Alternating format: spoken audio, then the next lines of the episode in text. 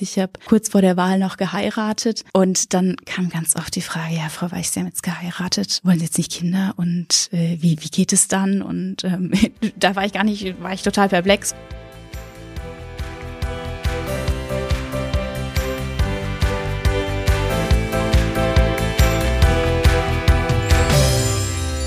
Women of Vision, der Podcast des Frauenbündnisses Pforzheim-Enzkreis.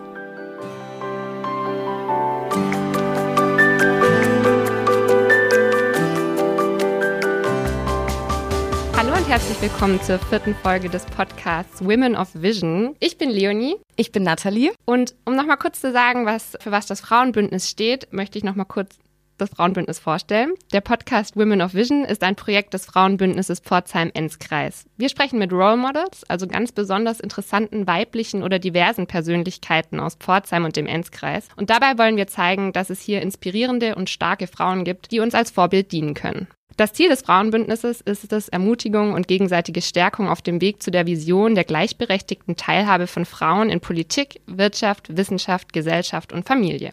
Heute begrüßen wir die Antonia Weich bei uns. Sie ist Bürgermeisterin in äh, Sternfels im Enzkreis. Schön, dass du da bist, liebe Antonia. Ja, schön, dass ich da sein darf. Vielen Dank für die Einladung. Wir wollen gleich mit dir richtig in den Podcast einsteigen, aber bevor wir richtig einsteigen, haben wir ein kleines Spiel vorbereitet. Und zwar ist das ein Assoziationsspiel, das nennt sich Quick and Clever. Und wir geben dir jetzt nun fünf Begriffe vor und du sagst uns einfach ganz kurz und knapp, was dir dazu in den Sinn kommt. Hast du Lust? Okay, das, ja klar. Cool. Quick and clever. Enzkreis. Sternenfels. Gleichberechtigung. Noch nie so richtig mein Thema gewesen. Role Model. Vielleicht. Erfolg. Hm, Gehört dazu. Feminismus. Schwierig. Ja, so einen ganz kleinen Einblick hat das Assoziationsspiel uns jetzt schon über dich gegeben, aber jetzt wollen wir natürlich mehr erfahren. Vielleicht magst du dich kurz selbst vorstellen, uns mitnehmen zu ein paar Stationen in deinem Leben. Ja, total gerne. Also mein Name ist Antonia Walch und ich bin seit September letzten Jahres Bürgermeisterin in der kleinen Gemeinde Sternenfels mit 2850 Einwohnern hier im Enzkreis. Und ich muss dazu sagen, es ist ganz spannend für mich. Ich bin ähm, 29 Jahre alt und damit auch die jüng aktuell die jüngste Bürgermeisterin in ganz Deutschland.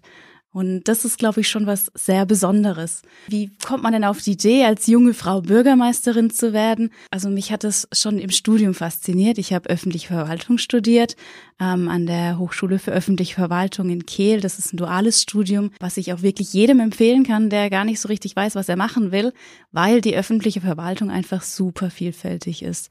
Also selbst wenn man nicht weiß, was man will, kann man zum Schluss sich entscheiden, ob man äh, mit Personal was machen will, mit Finanzen, ob man Kulturveranstaltungen organisieren will oder im Jugendamt, ähm, das Ordnungsamt begleiten, ähm, Führungspositionen. Auch da hat der öffentliche Dienst einfach super viel zu bieten und durch das duale Studium ähm, stehen dann wirklich alle Türen offen und man kann auch schon das Studium selbst finanzieren. Ja, so bin ich irgendwie in das duale Studium gerutscht. Public Management heißt es und habe dort damals bei dem Rektor, dem Herrn Witt, dem ein Bürgermeisterseminar begleitet, noch so ein bisschen als studentische Hilfskraft, aber da war irgendwie so mein, mein erstes Interesse geweckt. Da habe ich die erste Wahlkampfrede schreiben dürfen und wurde dann aufgenommen, habe ein Feedback bekommen von Leuten, die natürlich ernsthaft interessiert waren, zu dem damaligen Zeitpunkt Bürgermeister zu werden. Und das hat mich irgendwie geprägt. Und nach dem Studium bin ich dann ähm, ja eine kleine Verwaltung im Landkreis Heilbronn bei der Gemeinde Itchlingen gewesen als Haupt Hauptamtsleiterin und habe da dann relativ schnell auch nach zwei Jahren Berufserfahrung den dortigen Bürgermeister ablösen möchten. Mit 25 Jahren für das Amt der Bürgermeisterin in Ittlingen kandidiert, ähm, leider damals noch ohne ohne Erfolg, aber das macht nichts. So bin ich nach Sternenfels gekommen als Hauptamtsleiterin und ja, da bin ich heute Bürgermeisterin. Ja, um nochmal ein bisschen zurückzugehen in deiner Geschichte. Wie kamst du denn darauf, öffentliche Verwaltung studieren zu wollen? Ich war irgendwo in der zwölften Klasse. Bei mir gab es noch 13 Jahre bis zum Abitur. Irgendwie sollte ich einen Studienplatz haben oder es sollte drum gehen, wie geht's weiter. Ähm, da haben mir meine Eltern so ein bisschen die Pistole auf die Brust gesetzt. Ähm, und dann habe ich mich mehrfach beworben für Public Management. Da hatte ich mein Bogi gemacht, also dieses Berufsorientierungspraktikum ähm, im Rathaus schon. Und irgendwie war das dann so mein einziger Bezugspunkt. Und da habe ich mich für beworben, gleich mehrere Zusagen bekommen, mich dann entschieden und auch gar nicht weiter drum gekümmert. Und so kam es dann, dass vielleicht alle anderen nach Neuseeland oder Australien gegangen sind noch ein Jahr. Und ich bin halt ja direkt ins Praktikum und an die Hochschule. Ja, und du hast gerade erzählt im Studium, du hast öffentliche Verwaltung studiert. War das dann gleich so, dass du dich da mit Fächern drauf fokussiert hast, irgendwie, dass du irgendwann mal Bürgermeisterin würdest? Oder hast du da vielfältig irgendwie dich eher umgeschaut? Nee, ich habe mich tatsächlich eher sehr vielfältig umgeschaut. Ich habe ganz unterschiedliche Stationen gehabt im Studium. Das Studium besteht ja aus einem, ähm, also aus dem Studieninhalt, aus dem Theorieteil. Da ist man anderthalb Jahre an der Hochschule und dann hat man verschiedene Stationen mit Praktikas. Und das erste, das habe ich äh, in einer großen Kreisstadt gemacht, in Eppingen. Ähm, da war ich ein halbes Jahr und bin so durch die einzelnen Ämter gehoppt und was passiert, wenn man immer nur zwei Wochen irgendwo ist? Jeder, der schon mal ein Praktikum gemacht hat, der weiß, dass man fängt an mit der Ablage oder mit dem Reißwolf oder informiert sich über irgendwelche Broschüren. Das ist ziemlich langweilig gewesen. Es war aber auch sehr gut, muss ich dazu sagen, weil ich natürlich einen erheblichen Einblick in die Aufgaben von einer Stadt oder einer, einer großen Kreisstadt bekommen habe. Aber für die Vertiefungspraktika im Anschluss habe ich mir dann überlegt, nee, da muss ich was anderes machen und habe tatsächlich kein Praktikum in der öffentlichen Verwaltung im klassischen Sinn gemacht. Ich war zuerst am Staatsweingut in Freiburg und habe dort äh, drei Monate in, im, im Weinverkauf mitgearbeitet und ähm, Weinproben organisiert, die Homepage neu gestaltet. Dann war ich direkt im Anschluss in Mannheim an der Hochschule für Kunst und Musik und habe Konzerte ähm, mit organisiert und auch mit begleiten dürfen. Ähm, also von A bis Z, von der Werbung bis tatsächlich zum Durchführen und ähm, ja der Einlasskontrolle und dem Abschließen der Lo Location.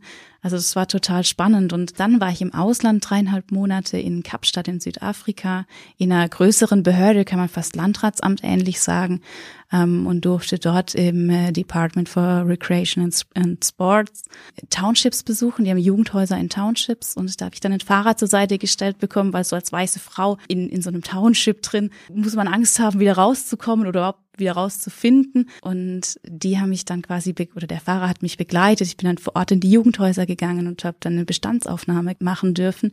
Also wie so der Zustand ist vom Gebäude, was renoviert werden muss. Und das war total spannend, weil man auch so einen ganz anderen Einblick in das Leben von Menschen bekommen hat, was einen vielleicht auch heute noch ab und zu bisschen demütig macht. Also wenn man weiß, wie gut es einem hier geht und wie wenig Menschen vielleicht dort auch gehabt haben.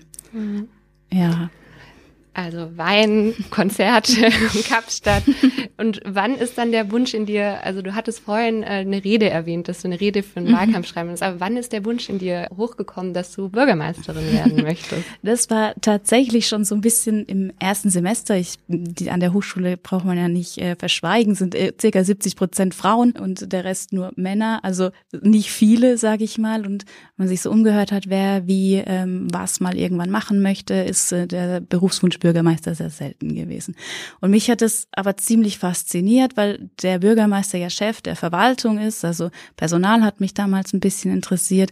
Ähm, und dann habe ich im ersten Semester ganz interessenhalber einfach mal an so einem, ja, an, an so einem Workshop teilgenommen, an so einem Seminar und ja, war total fasziniert, habe mich das erste Mal damit beschäftigt, was es denn bedeutet, Wahlkampf zu führen und was man alles tun muss. Und das ist so ein bisschen hängen geblieben. Aber das ist richtig. Ähm, so ganz stringent verfolgt habe ich es während dem Studium nicht, weil ich dachte, ich muss ja auch die anderen Themen so ein Dich bisschen abdecken. Genau. das ist ja auch auf jeden Fall cool, wenn man da so eine Vielfältigkeit erstmal für sich erkunden kann und dann hast du ja doch deinen Weg dann schnell gefunden und hast dann auch kandidiert ziemlich schnell nach dem Studium. Das hat ja dann leider nicht geklappt, aber kannst du vielleicht mal so die Erfahrungen teilen, wie so der erste Wahlkampf für dich war? Mhm. Das war sehr spannend. Ähm, ich bin ja als Hauptamtsleiterin in einer kleinen Gemeinde eingestiegen. Da war mein Aufgabengebiet Ordnungsamt und Bauamt und alles, was mit dem Gemeinderat zu tun hat. Und ich hatte einen unglaublich tollen Bürgermeister, von dem ich sehr viel lernen konnte. Der war schon 32 Jahre im Amt, also auch kurz vor dem Ruhestand. Und der hat mich einfach überall mit hingenommen, hat mir gezeigt, wie so das Auftreten auf einer Baustelle ist, wie man mit Mitarbeitern umgeht, ähm, wo man sich wirklich, also es war ein Chef, wie man ihn sich vorstellt und wo man sagt, so möchte ich es irgendwann auch mal sein. Und das hat mir irgendwo Mut gemacht, zu sagen, okay, das möchte ich auch. Und ähm, so ist dann auch tatsächlich zu der Kandidatur gekommen, die sehr überraschend kam. Man, man muss ja 25 Jahre alt sein, um überhaupt Bürgermeisterin werden zu können. Und das habe ich gerade gerade so geschafft zum Wahltag. Und wie ging es dann weiter? Ich habe mich dafür entschieden zu kandidieren und habe mich auf den Hosenboden gesetzt und einen Wahlkampf organisiert. Da muss ich sagen, hatte ich echt gut Unterstützung. Ich hatte ein tolles Wahlkampfteam und auch einfach durch, durch die Kontakte, die ich schon geknüpft hatte, wirklich die Chance, einen Wahlkampf aufzubauen. Ich habe andere junge Bürgermeister kontaktiert habe, Bürgermeisterinnen kontaktiert und habe gefragt, wie habt ihr das gemacht? Und ähm, anhand diesen Wissens das dann ja so langsam aufgebaut. Aber ich sag mal Themen wie vorhin beim beim Quick and Clever war die Frage nach Feminismus und Gleichberechtigung. Man hat ja gespürt, dass mir das so ein bisschen schwer gefallen ist, weil ich einfach in, in meiner Jugend das nicht erlebt habe. Für mich war immer klar, was Männer können, können Frauen auch oder beziehungsweise ich habe keinen Unterschied davon gemacht. Und erst, sage ich mal, im Wahlkampf habe ich dann gemerkt, dass es sehr wohl einen Unterschied gibt. Ich habe kurz vor der Wahl noch geheiratet und dann kam ganz oft die Frage, ja, Frau Weiß, Sie haben jetzt geheiratet, wollen Sie jetzt nicht Kinder und äh, wie, wie geht es dann? Und ähm, da war ich gar nicht, war ich total perplex, weil das war gar nicht meine, meine Lebensplanung und da habe ich gar nicht drüber nachgedacht, dass das überhaupt Thema sein könnte. Und im Nachhinein verstehe ich das aber. Würde mich ja auch interessieren, wenn ähm, irgendwie eine junge Frau ähm, sagt, sie, sie möchte Bürgermeisterin werden. Wie ist das mit ihr bei der Familienplanung? Obwohl, und das ist eigentlich die Krux an der ganzen Sache, einen Mann würde man das garantiert nicht fragen.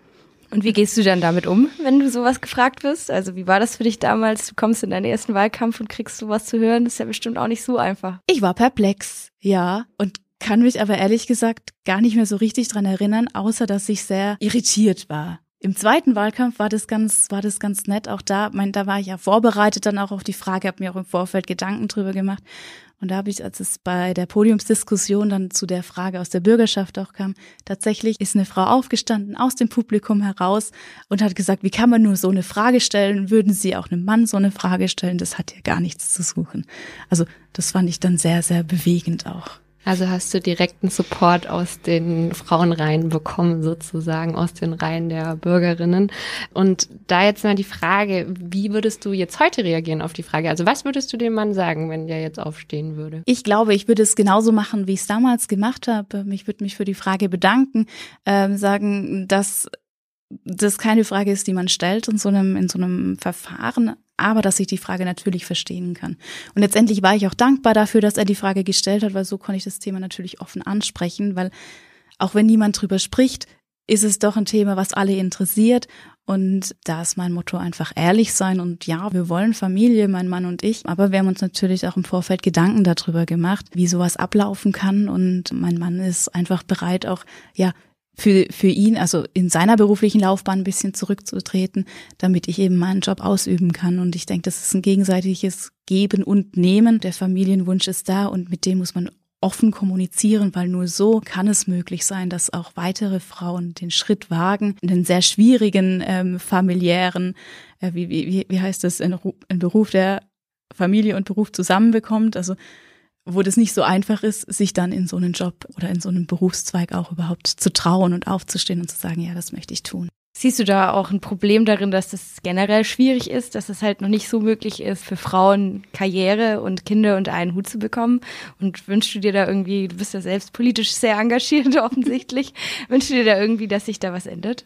Mm, ja, ich merke das. Ich merke das ja selber. Ich bin jetzt in dem Alter, wo Familie ansteht und wo ich auch selbst selber in diesem in diesen Konflikt gerate, weil unsere Gesellschaft ist davon geprägt, die Frau ist zu Hause und kümmert sich um die Kinder und der Mann, der geht arbeiten und sorgt für alle.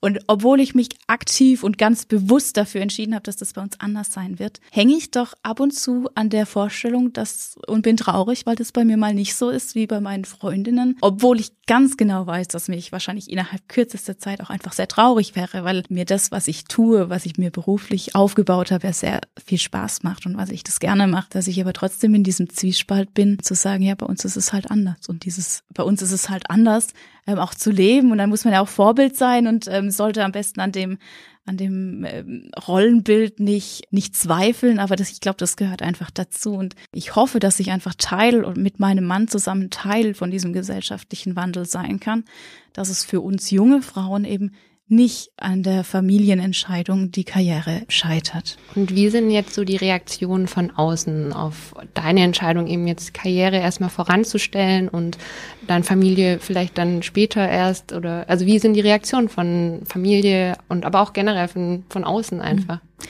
Also von meiner Familie habe ich ganz tollen Support bekommen, auch wenn es dann soweit ist, dass wir Familie gründen, dass ja einfach die Schwiegereltern mit da sind, dass meine Eltern mit da sind, die uns unterstützen. Und auch von außen habe ich mittlerweile das Gefühl, aber wahrscheinlich sagen das die Leute auch nicht ganz so offen, dass, dass das akzeptiert ist. Aber ich weiß natürlich nicht, wie es tatsächlich ist, wenn es dann soweit ist. Aber da kann man nur offen mit umgehen und Familie gehört dazu und meinen Job möchte ich trotzdem machen und da wird's Lösungen, äh, Lösungen geben. Und ich bin mir ich bin überzeugt, dass man das bestimmt sehr gut auch organisiert bekommen kann.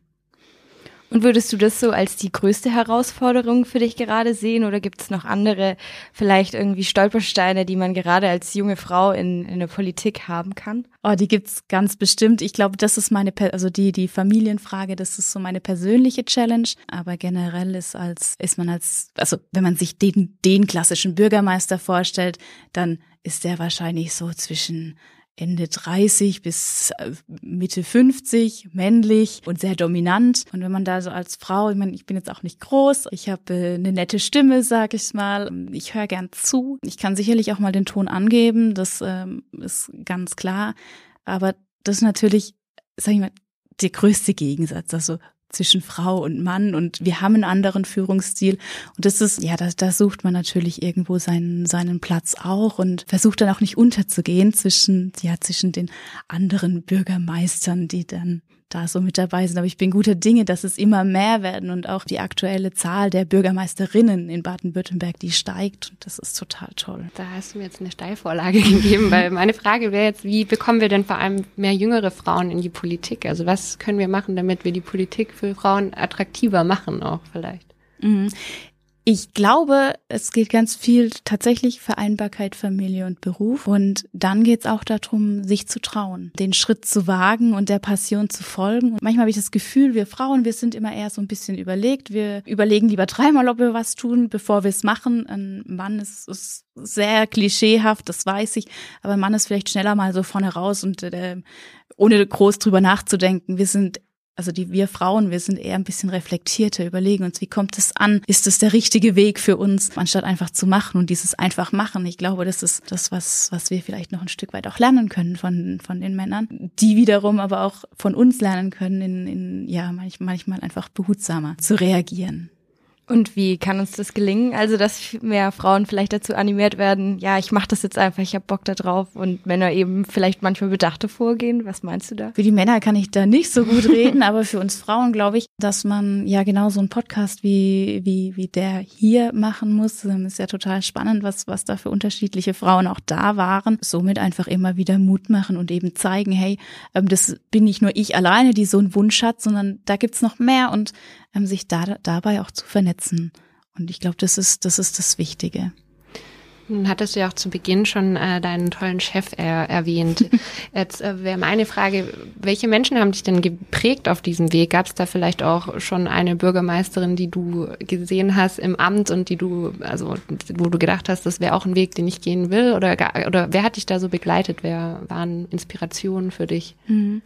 Also tatsächlich war gibt es zwei Personen. Zum zum einen ganz großen Anteil hat der der ehemalige Bürgermeister von Ittlingen, der Achim Heck, der mich ähm, wirklich an die Hand genommen hat in die in die Tätigkeit mit mit ja, das mir, mir aufgebaut hat, viel Wissen mitgegeben und auch viel so Bauchgefühl. Und das andere war die Sarina Fründer, Bürgermeisterin von Sulzfeld.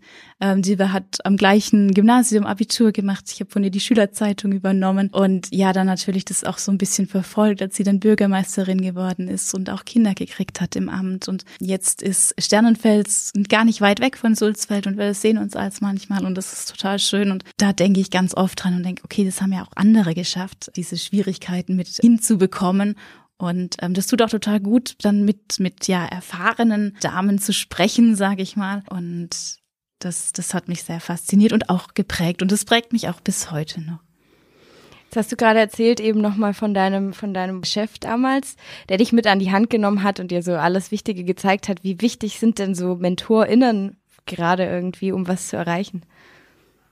Mm, ich glaube, also wenn's, wenn, wenn das niemand, also die Frage ist, was ist ein Mentor oder eine Mentorin? Wenn der Mentor das ist, dass er quasi einen selber schult und stärkt und fit macht für die Zukunft oder ähm, ist es der, der von außen kommt und sagt, äh, guck, da ist, da ist gut, tu mal, tu mal das oder tu mal das. Also wenn das jemand ist, der, der einen selber stärkt in der Persönlichkeit, dann ist das unglaublich wichtig, aber natürlich zufällig zu finden, da kann man nicht nachsuchen.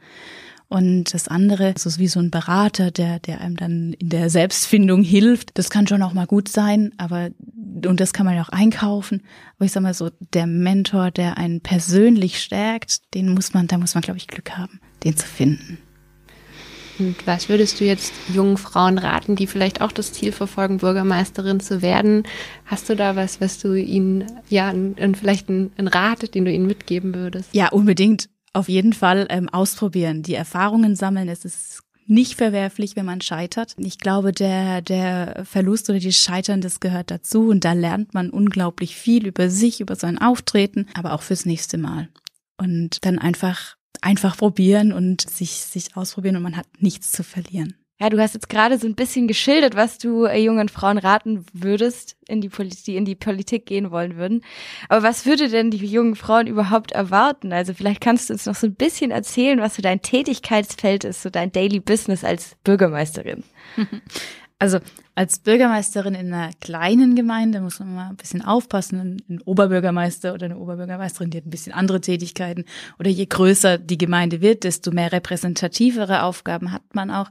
Aber in einer kleinen Gemeinde erwartet einen ein unglaublich vielfältiges Aufgabenfeld, wo man vom Förderantrag bearbeiten bis hin zum Mitarbeitergespräch oder der Auswahl von der Wandfarbe für fürs neue Schulhaus oder den Platz, wo ein öffentlicher Bücherschrank aufgehangen wird, quasi alles mit begleite. Da gehört der Hochbau und Tiefbau mit dazu. Also wenn wir einen, jetzt haben wir gerade ein Regenüberlaufbecken ertüchtigt, das ist total breit gefächert. Dann haben wir eine Bedarfsumfrage durchgeführt. Das machen wir aktuell jährlich, wie, wie das Platzangebot in der Kindergartenbetreuung oder in der Kita-Betreuung ist, ähm, um da quasi ja bedarfsgerechte Angebote auch zu schaffen. Ähm, da ist Sternenfels zum Beispiel sehr gut aufgestellt. Wir haben Betreuungsangebote ab zwei Jahren, aber auch über unter zwei Jahre die Betreuung über Tagesmütter abgedeckt, wo man ja auch wieder als Frau ein Stück weit ein Statement setzen kann, wenn, wenn das einem ein wichtiges Thema ist, dass Frauen eben Familie und Beruf auch vereinen, vereinen können. Und dann muss, gehören klar die repräsentativen Aufgaben dazu. Man, man besucht Jubilare zur Hochzeit oder also zur, zur goldenen Hochzeit oder zum 80. Geburtstag. Ähm, dann gehört die Arbeit im Gemeinderat mit dazu, wo man die einzelnen Fachthemen vorbereitet, zusammen mit den Amtsleitern, also und dann auch Vorträge hält, sich mit Planern und Ingenieuren zusammensetzt. Ihr merkt schon, das ist super vielfältig, aber man hat auch innerhalb kürzester Zeit dann auch ein unglaubliches Wissen über verschiedene Themen. Ähm, man ist mit den Vereinen zugange, man, man steuert so ein bisschen. Also das ist so ein bisschen wie so die Fäden, die laufen zusammen und man, man vernetzt sie wieder im Ort, so dass man quasi diejenigen, die voneinander profitieren könnten, zusammenbringen. Oder dass man mit dem, mit dem örtlichen Nahversorger spricht. Ähm, wir haben einen ganz tollen Edeka-Markt noch im Ort, der natürlich nicht nur die Nahversorgung, sondern auch das, den sozialen Treffpunkt irgendwo ein Stück weit bildet. Also wenn ich dort einkaufen gehe, dann weiß ich immer, ich finde jemanden, mit dem ich ein bisschen quatschen kann. Bei mir geht es meistens um Kommunalpolitik, aber ich sag mal, wenn eine Bürger oder eine Bürgerin dorthin geht, treffen die dort auch einfach jemanden, ja, gerade jetzt in der Corona-Zeit, wo so wenig los ist, ist es einfach ein ganz wichtiger sozialer Treffpunkt und dieses dann ja zu vernetzen, zu pflegen und auch zu unterstützen. Also beispielsweise hat unser Bäcker zugemacht, weil der in den Ruhestand gegangen ist. Jetzt ist das Gebäude verkauft worden ähm, und wir haben jetzt eine größere Bäckerei gefunden, die ein Tagescafé dort errichten will. Die unterstützen wir dann beim Bauantrag, haben eine städtebauliche Beratung mit dabei und das ist total, wirklich total spannend. Aber man muss natürlich auch sehr viel Eigeninitiative mitbringen. Aber ich ich glaube, wenn man engagiert ist und motiviert ist, dann macht es unglaublich viel Spaß. Und das, was mich motiviert, ist, dass man mit so viel verschiedenen Menschen zusammenarbeitet und für viele Menschen eine, ähm, eine Verbesserung erzielen kann. Und ähm, ja, so kann man sich das vorstellen als Bürgermeister. Also ganz viel und ja, ganz unterschiedlich. Kein Tag läuft ab wie der andere, obwohl man denkt, ah, Schreibtischjob. Nee, nee, nee. Hört sich auf jeden Fall sehr vielfältig an. Und äh, Stichwort Vernetzung und Menschen kennenlernen und Menschen zusammenbringen. Das Frauenbündnis Pforzheim-Enzkreis ist auch ein Bündnis aus Frauen aus verschiedensten Tätigkeitsbereichen, die auch zusammenkommen und auch networken. Und bei dir ist Networking ja auch ein wirklich wichtiger Bestandteil deiner Arbeit.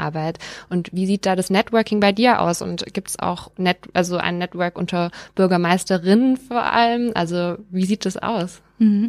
Also ich glaube, dass Netzwerken so das Wichtigste ist auch für einen Bürgermeister. Ich bin, da bin ich jetzt aufgrund meines Lebensalters natürlich noch ganz am Anfang. Aber es gibt ein ganz tolles Netzwerk der Bürgermeisterinnen in Baden-Württemberg, die sich auch einmal im Jahr treffen zu einem, zu einem, ja, zu einem gemeinsamen Austausch und gemeinsame Inputveranstaltungen auch, wo man ja einfach gleichgesinnt treffen kann, die vielleicht ähnliche Probleme haben, weil jede Gemeinde hat dieselben Probleme. Jeder steht vor derselben Gesetzesänderung, jeder steht auf der einen Seite gut, auf der anderen Seite schwierig umzusetzen. Spruch auf Ganztagesbetreuung für Grundschüler.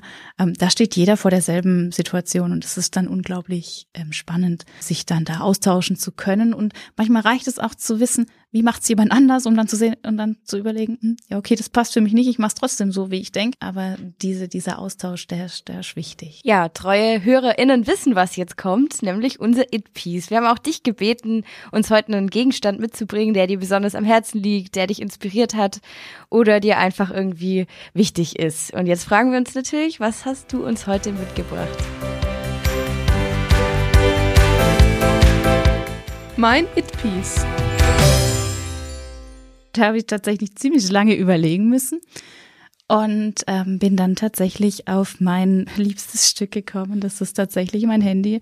Ähm, also mein, mein iPhone, das habe ich ständig und überall dabei. Egal, ob es geschäftlich ist, also ich nutze es privat und, ähm, und geschäftlich. Egal, ob es mich mal durchbringt äh, in einer ruhigen Minute mit Candy Crush oder, oder mit Telefonaten, die ich dann von unterwegs führen kann ähm, oder auch einfach mal so zwischendurch. Ja, ich denke, das Handy, das ist tatsächlich das, was mich am meisten inspiriert. Das ist zwar traurig, aber zwischendurch mag ich schon was gegoogelt, egal ob es auf Pinterest ist für die eigene Baustelle zu Hause. Ja, das ist einfach immer mit dabei, immer mit am Start und hat irgendwie immer, Dr. Google weiß immer eine Antwort. Ja, ich glaube, das können ganz, ganz viele nachvollziehen, dass du heute dein Handy mitgebracht hast. Wir sagen vielen Dank, dass du heute bei uns warst und mit uns gesprochen hast. Äh, es war wirklich super spannende, tolle Einblicke in deinen Berufsalltag und in dein Leben geben. Danke dir. Vielen Dank. Und wenn euch der Podcast gefallen hat, dann abonniert ihn doch gerne auf allen gängigen Podcast-Plattformen und lasst uns auch gerne eine Bewertung da. Wir freuen uns auch sehr über ein Follow auf Instagram unter dem Namen Frauenbündnis unterstrich Pforzheim unterstrich Enz. Gerne könnt ihr uns auch über unsere Website unter frauenbündnis-pfenz.de kontaktieren. Und wir freuen uns natürlich auch sehr, wenn ihr das nächste Mal wieder dabei seid und ich bin mir sicher, da werden wir auch wieder mit einem sehr spannenden Role Model sprechen. Danke fürs Zuhören.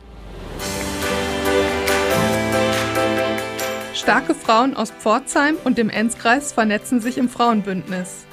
Wir setzen uns gemeinsam für die Gleichberechtigung aller Geschlechter und für mehr Frauen in der Politik ein.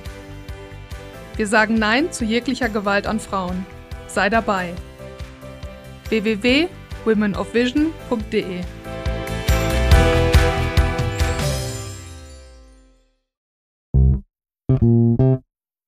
Eine Produktion von tonbildschau.de. Mit uns können Sie sich hören und sehen lassen.